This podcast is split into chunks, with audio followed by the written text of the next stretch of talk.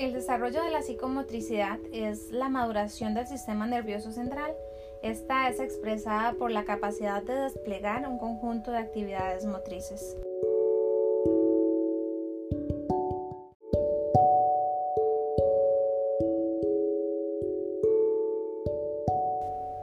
El desarrollo de la función simbólica conlleva la maduración del pensamiento en su función simbólica para comprender que la escritura conlleva un sentido y transmite un mensaje. Requiere de un determinado nivel de desarrollo del lenguaje.